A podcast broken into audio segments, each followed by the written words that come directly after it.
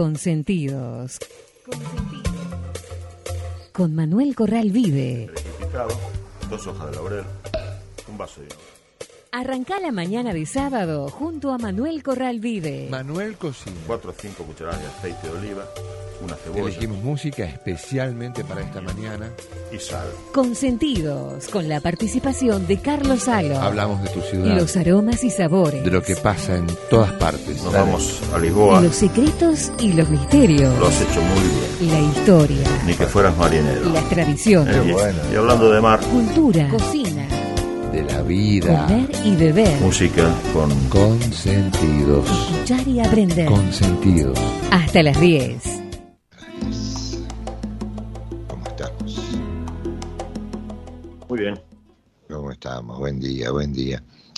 Em, Manuel, eh, esta- est- est- hay una información ahí que dice que están llegando muchos turistas, unos 80 mil. No solamente van a la ciudad de Buenos Aires, sino que hay algunas localidades eh, alrededor de la ciudad, como Vicente López, San Isidro, que también están recibiendo. Es un fin de semana largo de verdad. Pero el próximo fin de semana es la noche de San Juan. Yo tengo muy poca información debido a que en la propia formación, educación que teníamos, incluyendo en los, en los colegios religiosos, dada una costumbre prácticamente mm, desconocida en cierto tiempo, no desconocida, pero ejemplo, no aplicada en la Argentina, hizo que, bueno, mm, las fogatas y tantas costumbres, ahora le vamos a preguntar a Manuel, aquí por lo menos yo no las tenía, y donde anualmente se hace precisamente, digamos, lo más activo de, de la noche de San Juan en Buenos Aires es en el Museo Benito Quinquera Martín, en La Boca, precisamente porque se habilita y se hacen explicaciones sobre la obra que es la Fogata de San Juan que hizo Quinquera Martín. Por eso este mes eh, a los sábados, dentro de un rato, 11.30, para chicos, hay talleres para crear muñecos, todo alusivo a la fecha, con materiales que son todos reutilizados. En fin, estímulo artístico para los chicos en derredor de la noche de San Juan, que es la semana que viene. Los destinatarios son estudiantes de entre 5 y 11 años. Y bueno, como es habitual, en la web de la ciudad se puede encontrar información por cómo se dan estos cursos. Pero yo de la noche de San Juan sé muy poco, Manuel. Bueno, seguramente Don Chinchea, el padre adoptivo de, Don Quinquela Martín, como buen italiano, sabría de qué se trataba. La noche de San Juan, en realidad es como tantas otras fiestas, está encimada a fiestas paganas, ¿no? El- en realidad está sobre el- la fiesta del solsticio de verano, es el inicio del verano, cuando se supone que es la noche más corta del año, pero eso es entre el 21 y el 22 de junio. San Juan Bautista se celebra el 24 de junio, Exacto. de manera arbitraria, igual que, que Navidad, o sea, ¿por qué el 24 de junio? Porque son justamente seis meses antes del 24 de diciembre, que es cuando se celebra el nacimiento de Jesús. Y según el Evangelio, esa es la diferencia que había entre, entre Juan y Jesús. Ahora, ya por el mismo, por el mismo hecho de, de la fogata, nos damos cuenta que tiene este, reminiscencias obviamente paganas, ¿verdad? Claro. La, la hoguera para los paganos era en esa noche especial, estamos hablando del hemisferio norte, por supuesto, Sí, sí, sí. para dar más fuerza al sol, ¿no? Y también tenía una finalidad purificadora en las personas que la componen.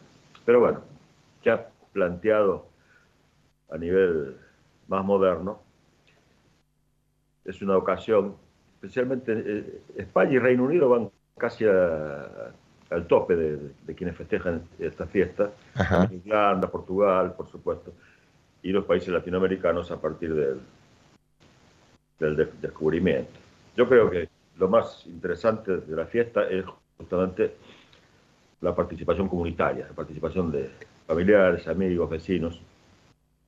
Creo que no hay nadie que haya descrito tan bien la noche de San Juan como el amigo Serrat en, su fiesta. Así es. En ese aspecto es definitivamente, digamos, él nos, nos, pintó, del mismo modo como decíamos que lo pintó quien quiera Martín, y aprovecho porque buscando información me enteré de que sabía que existía una fogata de San Juan de Florencio Molina Campos, pero no sabía que había dos. Y son las dos bellísimas. Y una se, una se subastó en Christie's en 2010. Bueno, hay de todo sobre esto. Gracias, Manuel. Es un dato verdaderamente encantador el hecho de conocer sobre la noche de San Juan, que seguramente el sábado que viene tendrá también parte de, la información nuestra. Nos vamos con Ximena para que estemos en contacto con nuestros amigos esta mañana. Hola, sí. Hola, Carlos. Buen día para todos. Recordamos que nos pueden buscar durante toda la semana, tanto al Facebook como al Instagram, como Manuel Corral Vide, en Twitter, arroba Manuel Corral por mail, manuelcorralvide, arroba yahoo.com.ar o en la web www.fuegovivo.com.ar y vamos a estar durante todo el programa recibiendo sus mensajes escritos vía WhatsApp al 11 4437 3780. Manuel invita. Vamos a consentidos. Consentidos con estos auspicios. Cata, empresa española líder en campanas de cocina, pone a su alcance la más alta tecnología en cocinas, hornos, anafes y extractores de aire. Distribuidor exclusivo en Argentina, Electrobinam, Sociedad Anónima.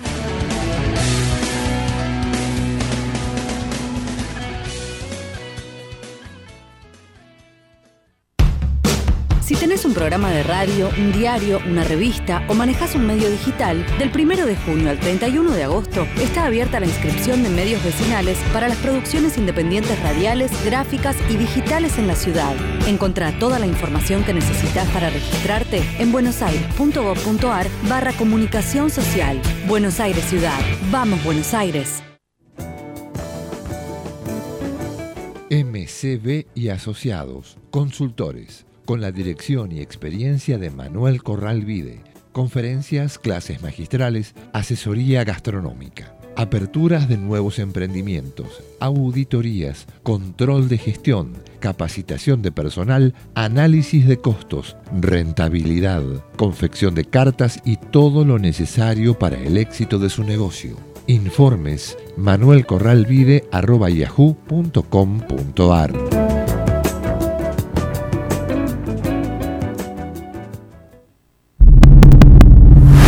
Rompe el silencio. Si vos o alguien que conoces está atravesando una situación de violencia de género, llama gratis al 144. Conoce más en buenosaires.gov.ar barra rompe el silencio. Buenos Aires Ciudad.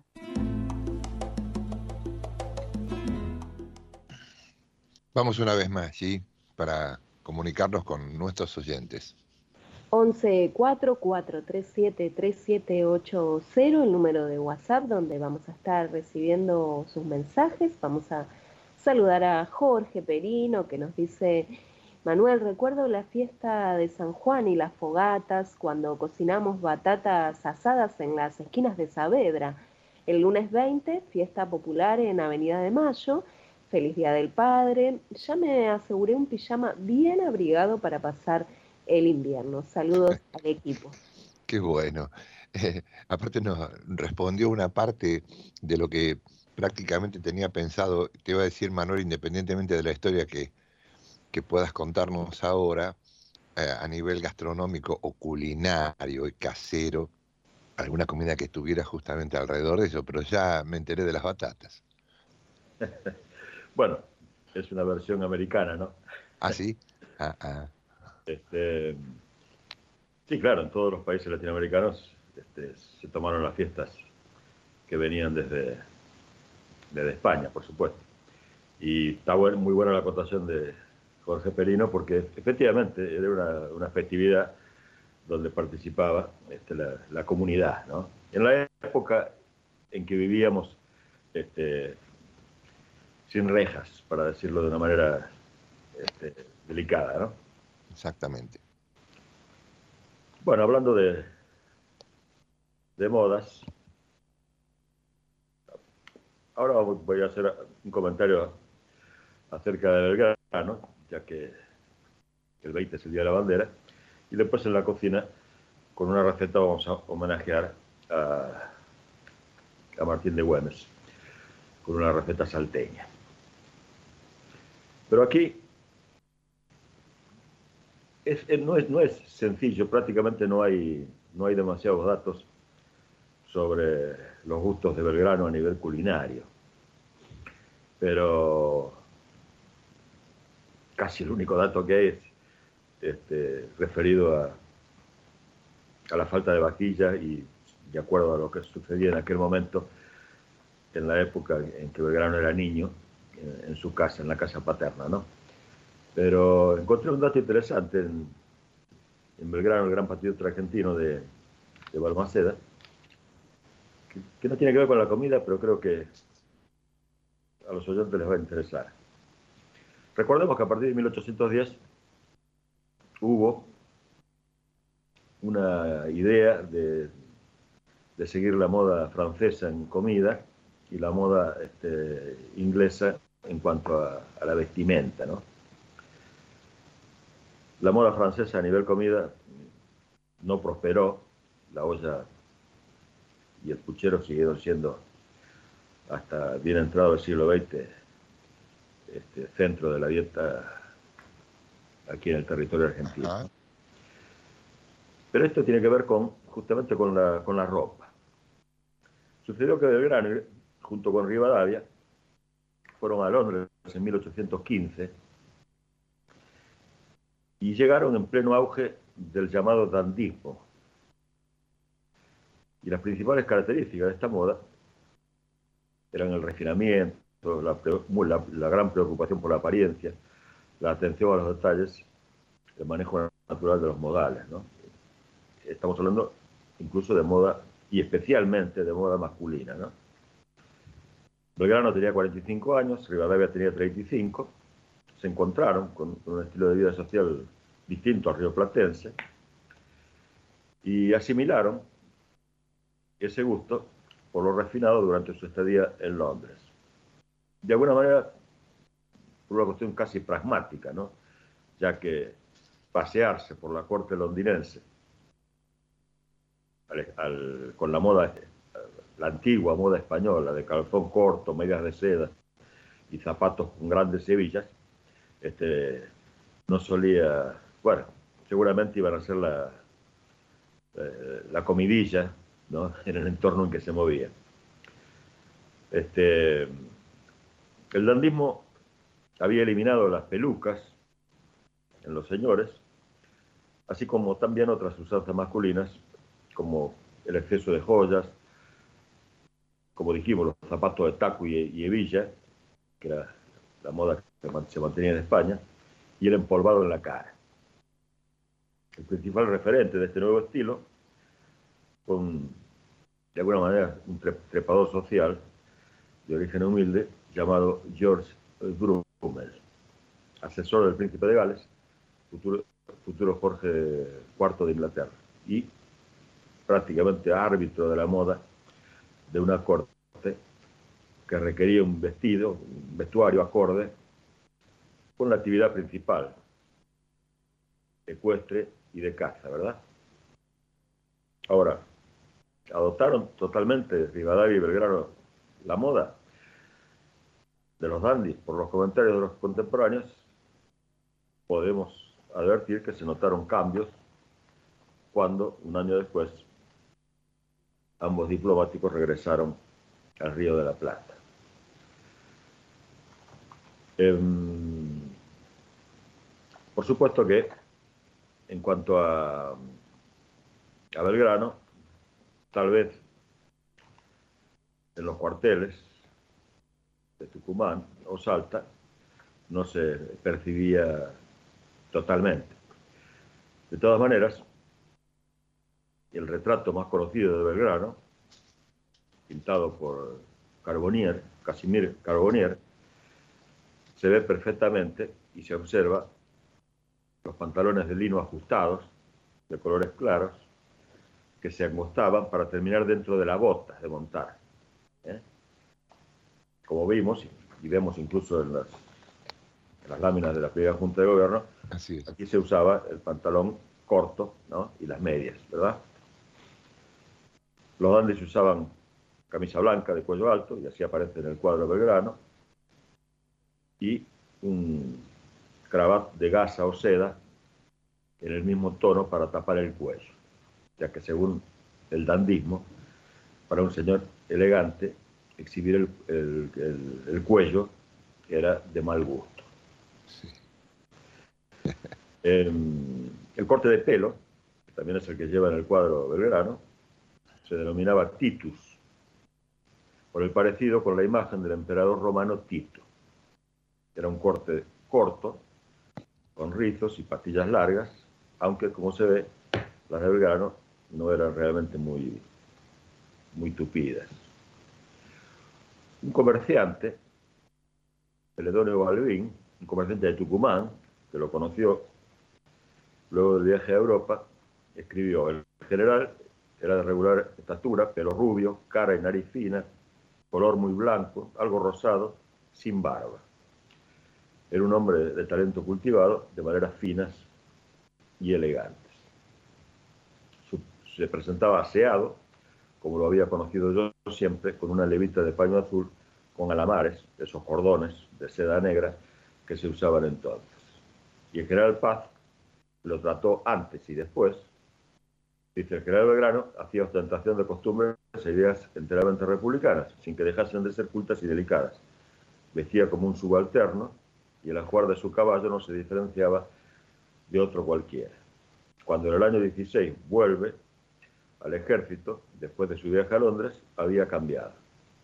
Vino decidido por la forma monárquica en la familia de los incas y sus maneras eran algo aristocráticas. Vestía como un elegante de París o de Londres.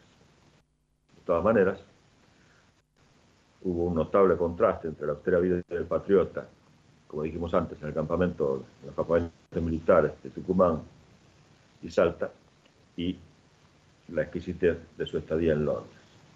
A mediados de 1817, el general Belgrano le dijo a Balbín, a este comerciante que mencionamos, que se hallaba sin camisas y le pidió que le llevara desde Buenos Aires dos camisas de hilo. Una noche, cerramos con esta anécdota, una noche se infiltró entre soldados que jugaban por dinero, estaba prohibido, a la luz de una vela, con el fin de buscar responsables y sancionarlos. Cuando Belgrano, en la oscuridad y camuflado, extendió su mano para hacer una apuesta, lo reconocieron de inmediato. Nadie podía tener las uñas limpias y cuidadas, salvo el general Belgrano. Y en esto se parecía mucho a San Martín, otro ejemplo de que se puede ser simple, pulcro y elegante a la vez. El viejo refrán, el viejo refrán de lo cortés y lo valiente. Exacto. Este, no hablamos de, de comidas, pero me pareció interesante, primero porque eh, realmente se lo ve en, ese, cuadro de Belgrano, vestido de manera muy diferente, muy elegante.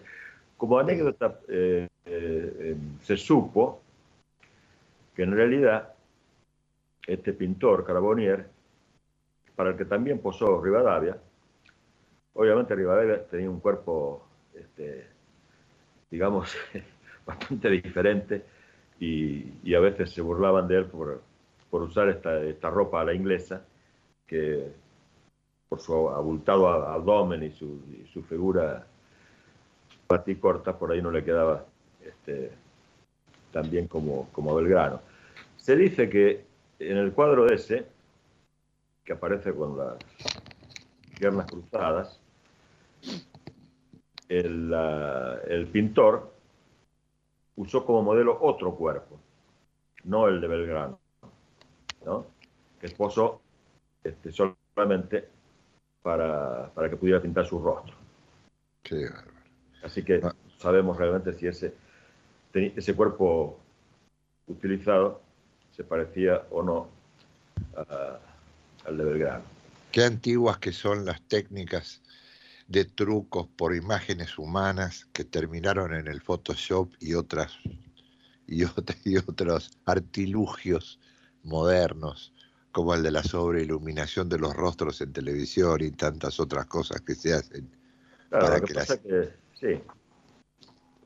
Lo que pasa es que en otros eh, patriotas, por ejemplo, en eh, San Martín en la vejez o, el mismo Rosas, sí. hubo algún, este, algún documento fotográfico final que nos acerca imágenes este, más reales, ¿no? Sí, sí.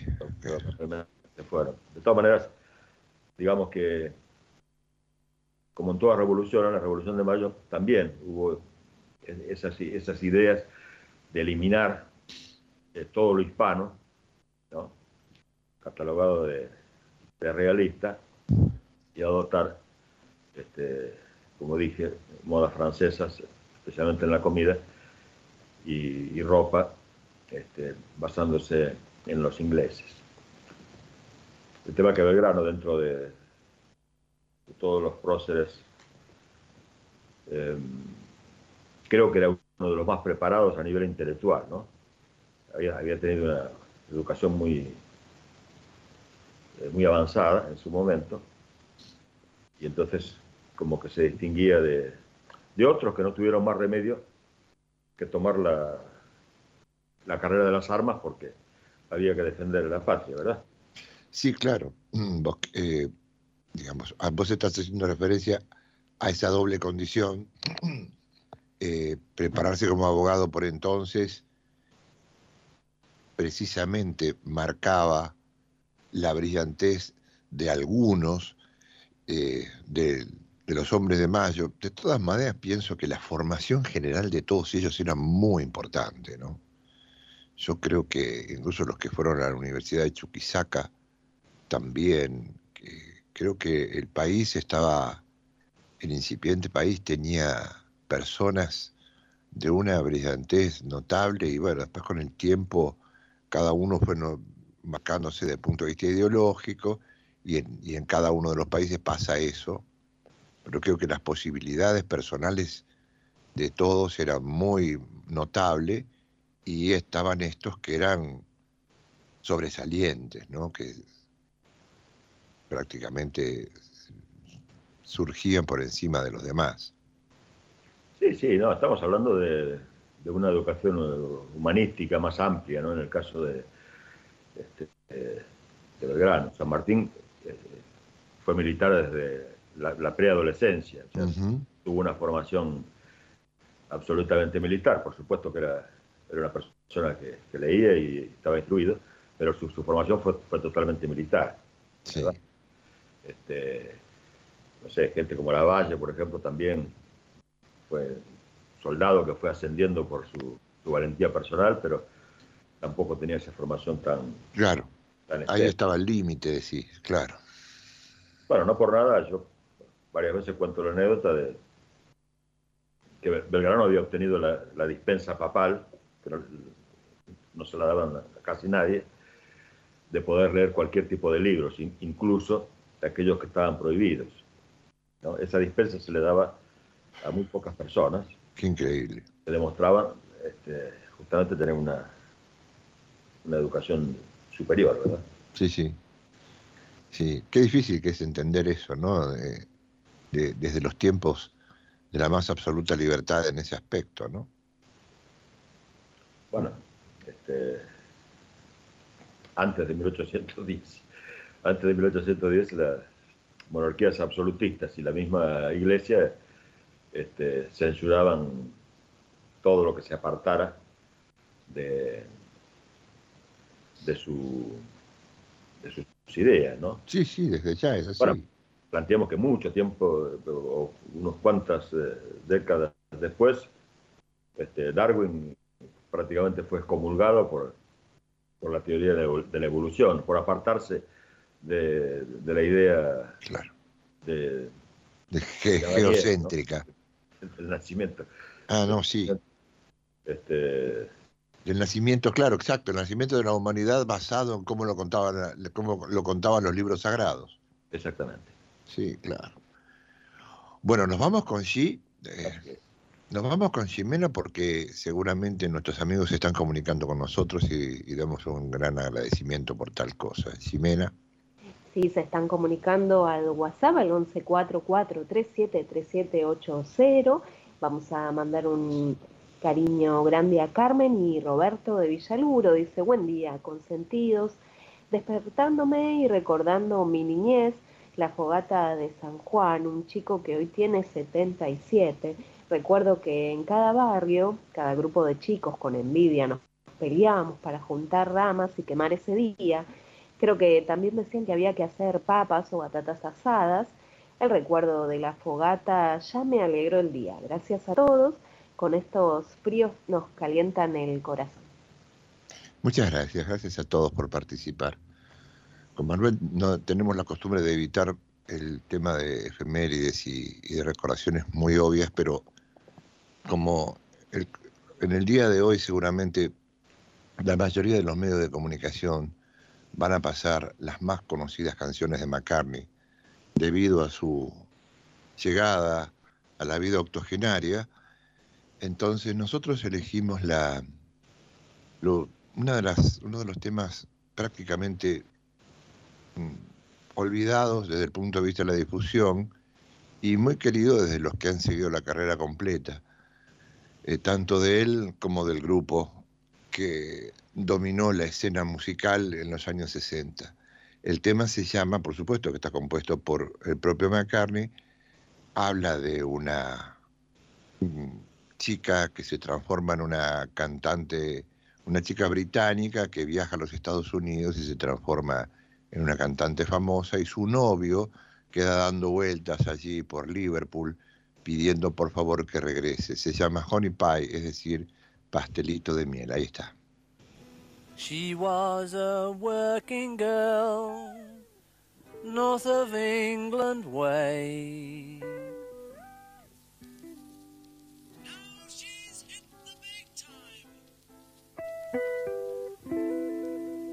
In the USA. And if she could only hear me, this is what I'd say.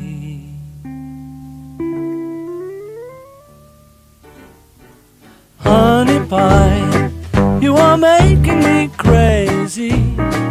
I'm in love, but I'm lazy. So won't you please come home?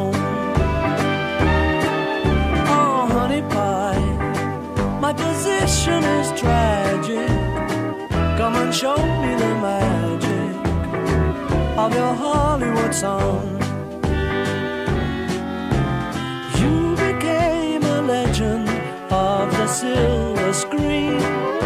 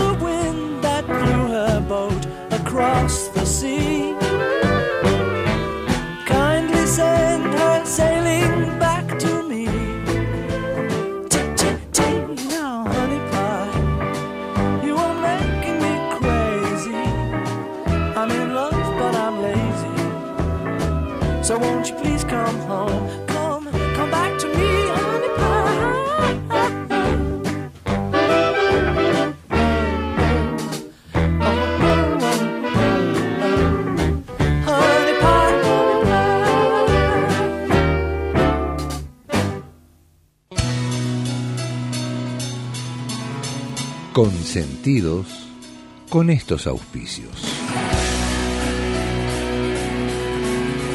Cata, empresa española, líder en campanas de cocina, pone a su alcance la más alta tecnología en cocinas, hornos, anafes y extractores de aire.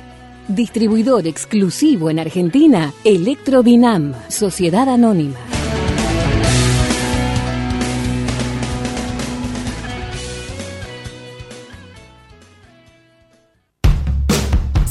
Programa de radio, un diario, una revista o manejas un medio digital, del 1 de junio al 31 de agosto está abierta la inscripción de medios vecinales para las producciones independientes radiales, gráficas y digitales en la ciudad. Encontrá toda la información que necesitas para registrarte en buenosaires.gov.ar barra comunicación social. Buenos Aires Ciudad. Vamos Buenos Aires. MCB y Asociados, consultores, con la dirección y experiencia de Manuel Corral Vide.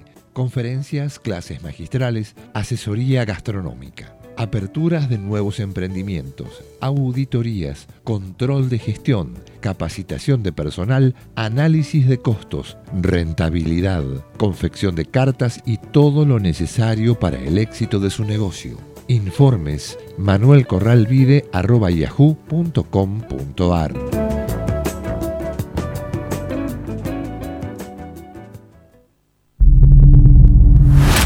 Rompe el silencio. Si vos o alguien que conoces está atravesando una situación de violencia de género, llama gratis al 144. Conoce más en buenosaires.gov.ar barra rompe el silencio. Buenos Aires Ciudad.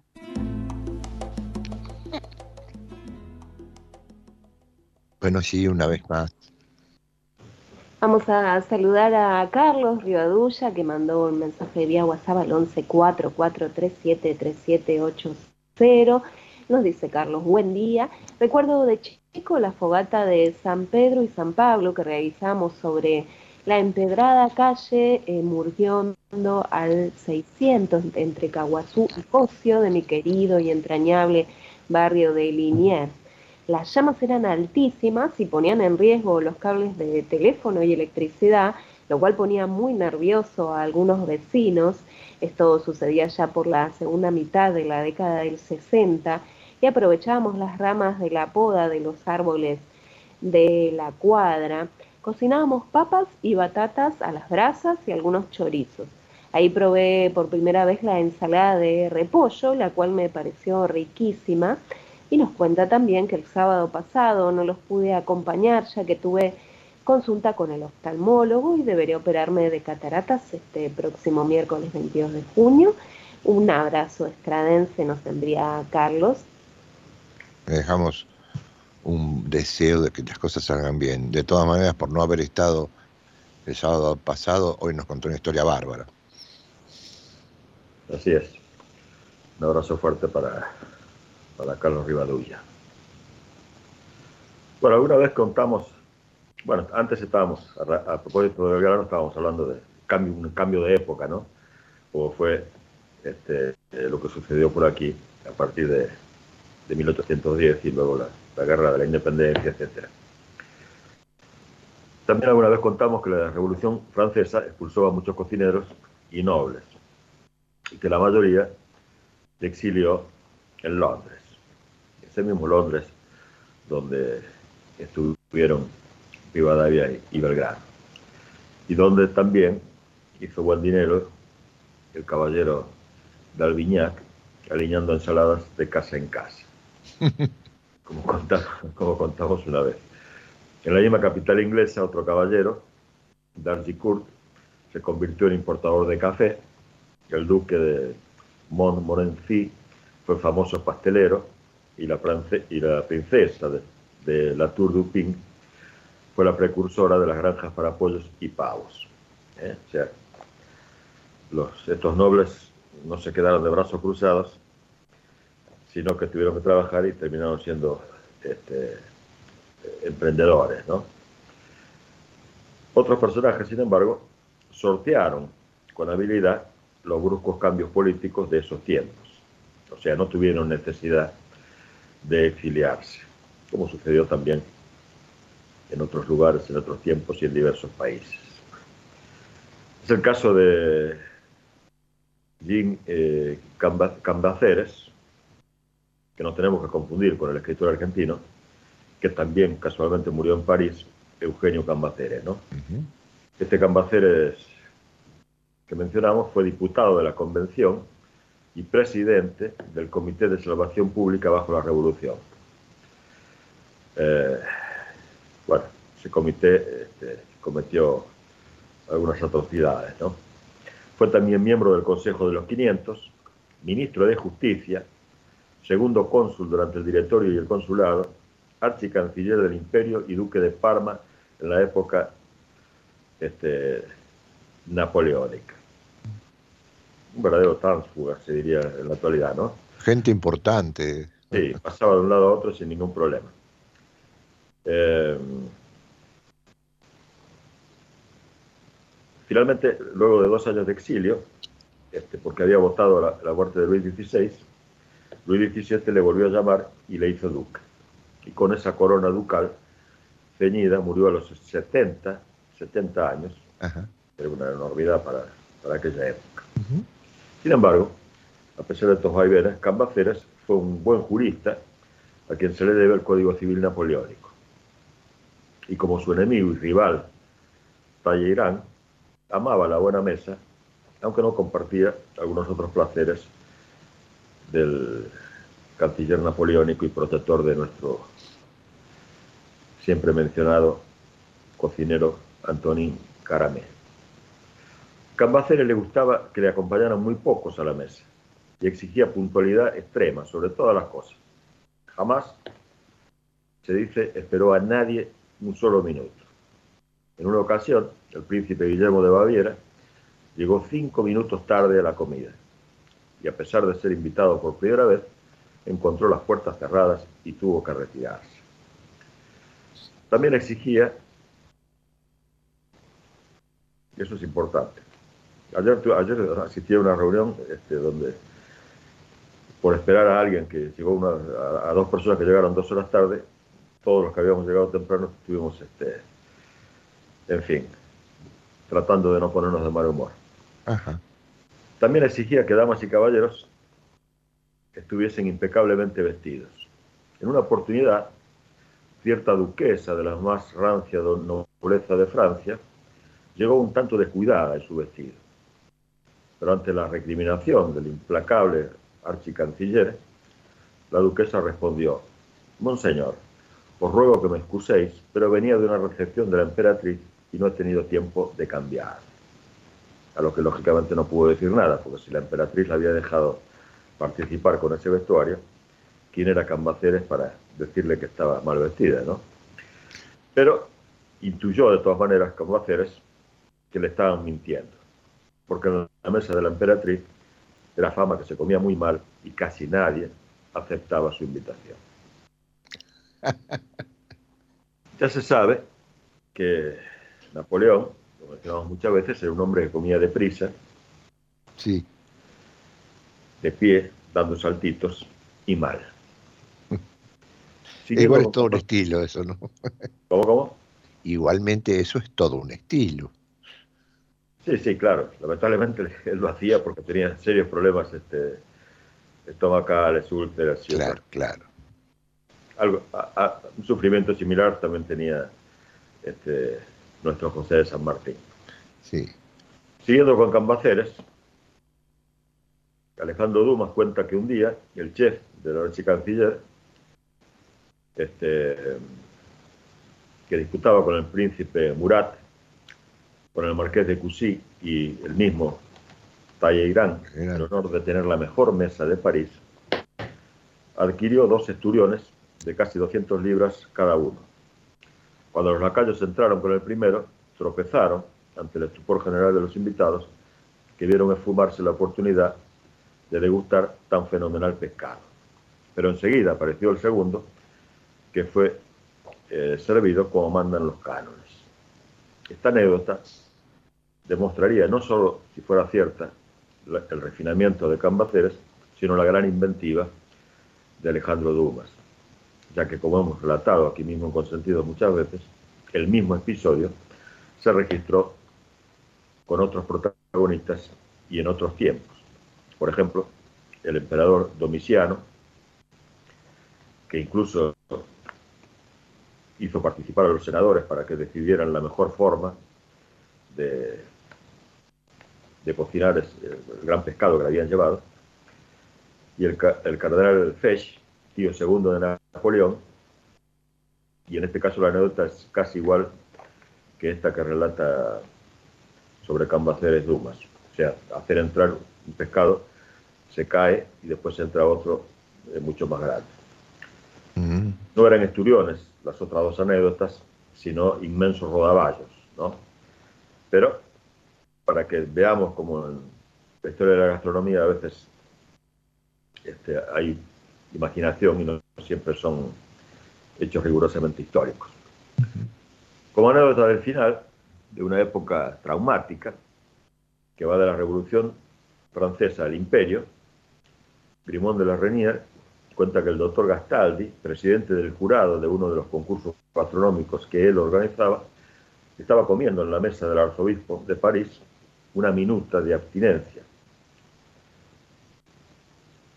Y le ofrecieron un salmón excelente.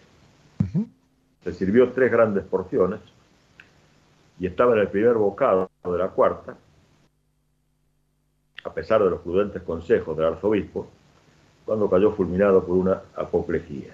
Increíble. Quedó registrado, era el 2 de diciembre de 1805, la misma, la misma fecha de la batalla de Austerlitz, y a su manera, dicen las crónicas de la época, el buen doctor había muerto también en su propio campo, campo de batalla. Qué, manera de, de describirlo, pero bueno, uno lo entiende. Es así. Ah, cuántas historias que después conjugan la propia historia de la gastronomía, ¿eh? pequeñas historias para una historia mayor, porque aparte, en casi todos los casos, siempre hay un, un líder de la vida gastronómica, ¿no? Pereira, Calem, ta- tantos que, que siempre, este, siempre los traes a, a- a consentidos porque todos fueron protagonistas de algo importante dentro de lo que después fue la propia historia de la cocina.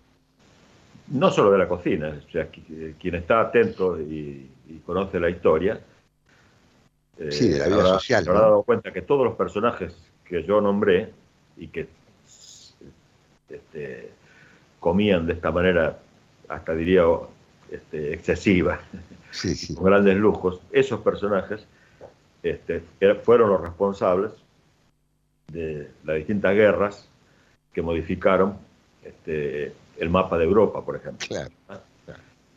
Claro, no, no es la historia de la cocina, sino la historia misma. Claro, claro. Uno tiene que estar atento también a, a quiénes son estos que estaban comiendo en esas mesas tan bien, tan bien servidas. Claro. Jimena, Con sí. A ver, sí. Saludamos eh, con un gran abrazo a Vidalina, que nos dice, buen día Manuel, feliz día del Padre para vos y el equipo que te acompaña. Muchas gracias. muchas gracias. A Vidalina, un abrazo para Rogelio también. Bueno, ¿Y ¿Cómo seguimos, querido Carlos Marcelo entrando a- al mensaje de Galicia, ah, escuchando la gran voz, la- verdaderamente la gran voz de Xavier Díaz, acompañado por las ah, adufeiras de Saitre, se llama O Baile de Noro. Ahí está.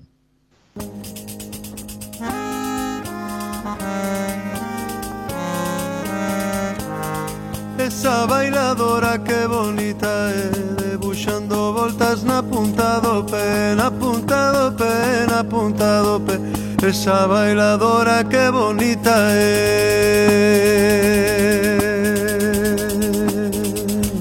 Baila de nenas, baila de Que o vosso bailar me alegra. Se o vosso bailar non fora non estaba nesta terra Logo cantas, logo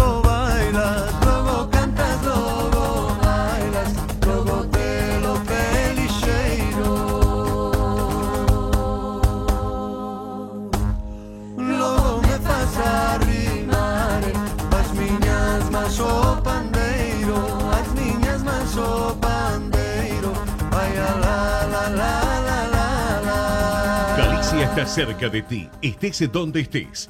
La Secretaría General de Emigración amplía los programas tanto para emigrantes como para sus descendientes a través de la Estrategia Emigración y la Estrategia Retorna 2020. Más de 150 medidas con las que la Junta de Galicia quiere ayudar a los gallegos de América y a aquellos que quieran regresar a Galicia a través de incentivos sociales y económicos de carácter profesional y formativo, entre otros así como con ayudas extraordinarias por enfermedad, discapacidad o desempleo, viajes de reencuentro con Galicia, becas universitarias y de formación profesional en Galicia, ayudas para emprendimiento y actividades culturales y cursos. Bartolomé Mitre 2550, Ciudad Autónoma de Buenos Aires. Teléfono 4952-9400.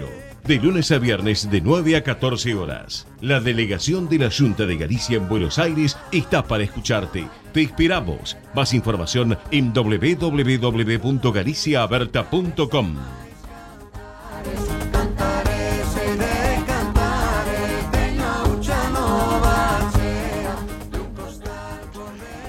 Las chicas del coro, en realidad no son chicas del coro, es el grupo Adufeiras de Salitre. Cantan y tocan la percusión con mucha precisión, justamente, para acompañar a Xavier Díaz en este O Baile de Noro. Ximena y Manuel, Ximena primero y después seguramente Manuel nos lleva a la cocina. ¿eh?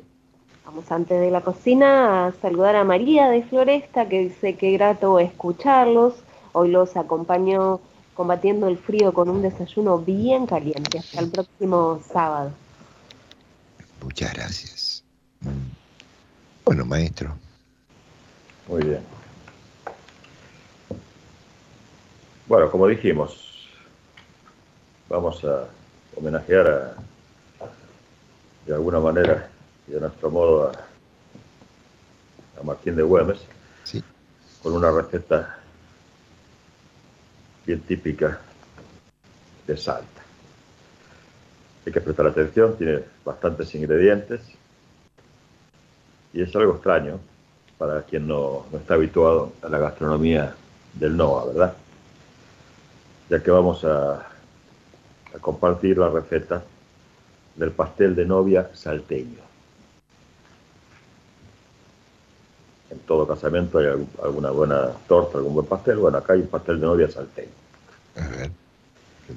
Y vamos a utilizar, prestemos atención, para el relleno, un pollo, un ramito de verduritas, tres cucharadas de grasa, un ají, seis cebollas de verdeo, dos tomates, seis orejones medianos, tres huevos duros, sal, pimienta y ají molido. Para la cobertura vamos a usar cuatro claras de huevo y una taza de azúcar. Y para la masa vamos a utilizar cuatro yemas, un huevo entero, 200 gramos de grasa, 150 gramos de azúcar, 400 gramos de harina y canela. Vamos a la preparación. Ocho horas antes de comenzar la preparación, ponemos los orejones en remojo. Transcurridos ese lapso, los servimos en agua con azúcar. En una cacerola con agua hacemos cocinar el pollo con las verduritas limpias y cortadas. Cuando el pollo está bien tierno, lo retiramos, lo dejamos enfriar y lo deshuesamos. Separamos la carne en trozos medianos. Ponemos a calentar la grasa en una cacerola, echamos las cebollas de verdeo picadas, el ají cortado en tiras y los tomates pelados y trozados. Vertemos un cucharón de caldo, salpimentamos Cocinamos cuidando que los tomates no se deshagan del todo. Incorporamos los orejones cocidos, la carne de pollo y el ají molido, mezclamos bien y dejamos sobre el fuego unos minutos más. Retiramos y dejamos enfriar.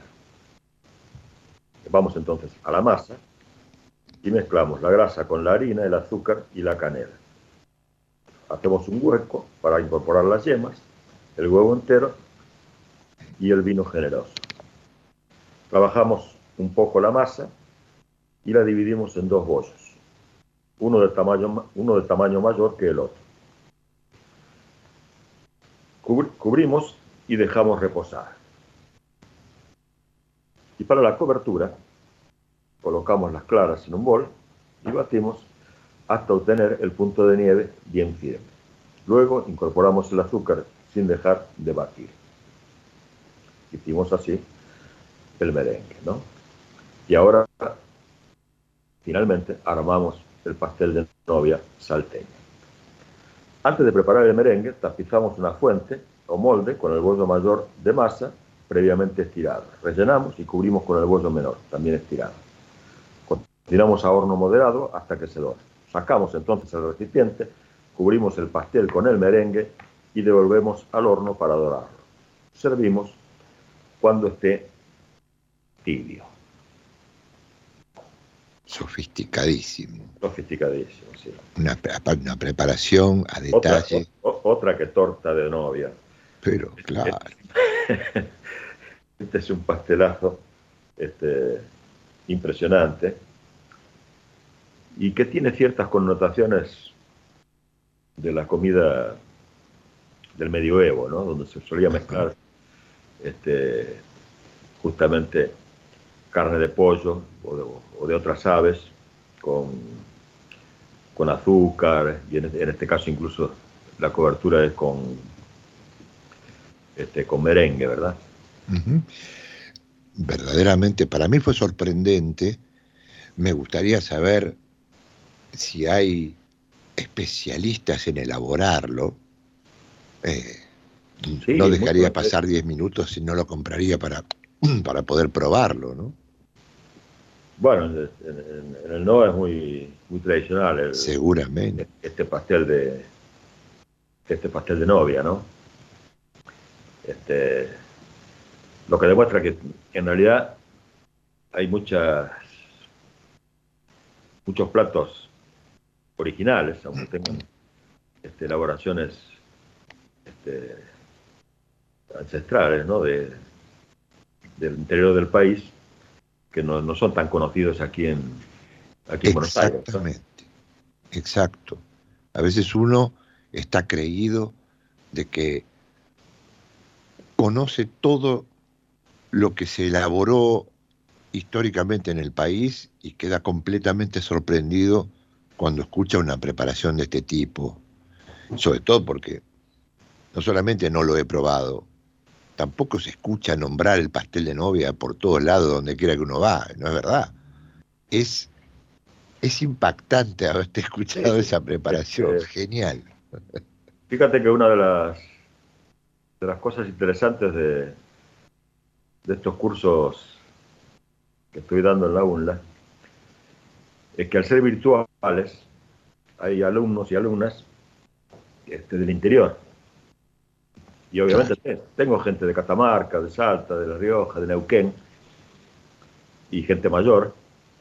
Y, de- y de pronto este, eh, nos cuentan, y cuentan ahí al grupo, eh, platos que no son realmente demasiado conocidos aquí, aquí en Buenos Aires, ¿verdad? Totalmente. Que para totalmente. ellos son, son- son normales, comunes, ¿verdad? Bueno, este programa con producción de contenidos de Alicia Rodríguez, escuchamos la voz de Gaby de la Cruz en los avisos, a Jimena permanentemente en comunicación con nuestros amigos y la- las comunicaciones y el control de audio por en todas las mañanas de, de todos los consentidos por Mauricio Lechea. Y con esto, mi despedida. Manuel. Muy bien. Este, esta receta y muchas otras, para quien quiera consultar, está en el libro La comida criolla, de Margarita Elichondo, es un libro muy interesante, no sé si se reeditó, pero a quien le interese la, la comida este, de las distintas regiones de Argentina es, es muy recomendable.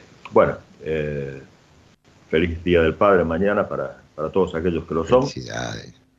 Este, y nosotros dejamos entonces a los oyentes en muy buena compañía. Está por comenzar El Sol de Nuestra España, conducido como siempre por nuestro amigo Oscar Di hasta las 13 horas. Volveremos el sábado que viene con más consentidas.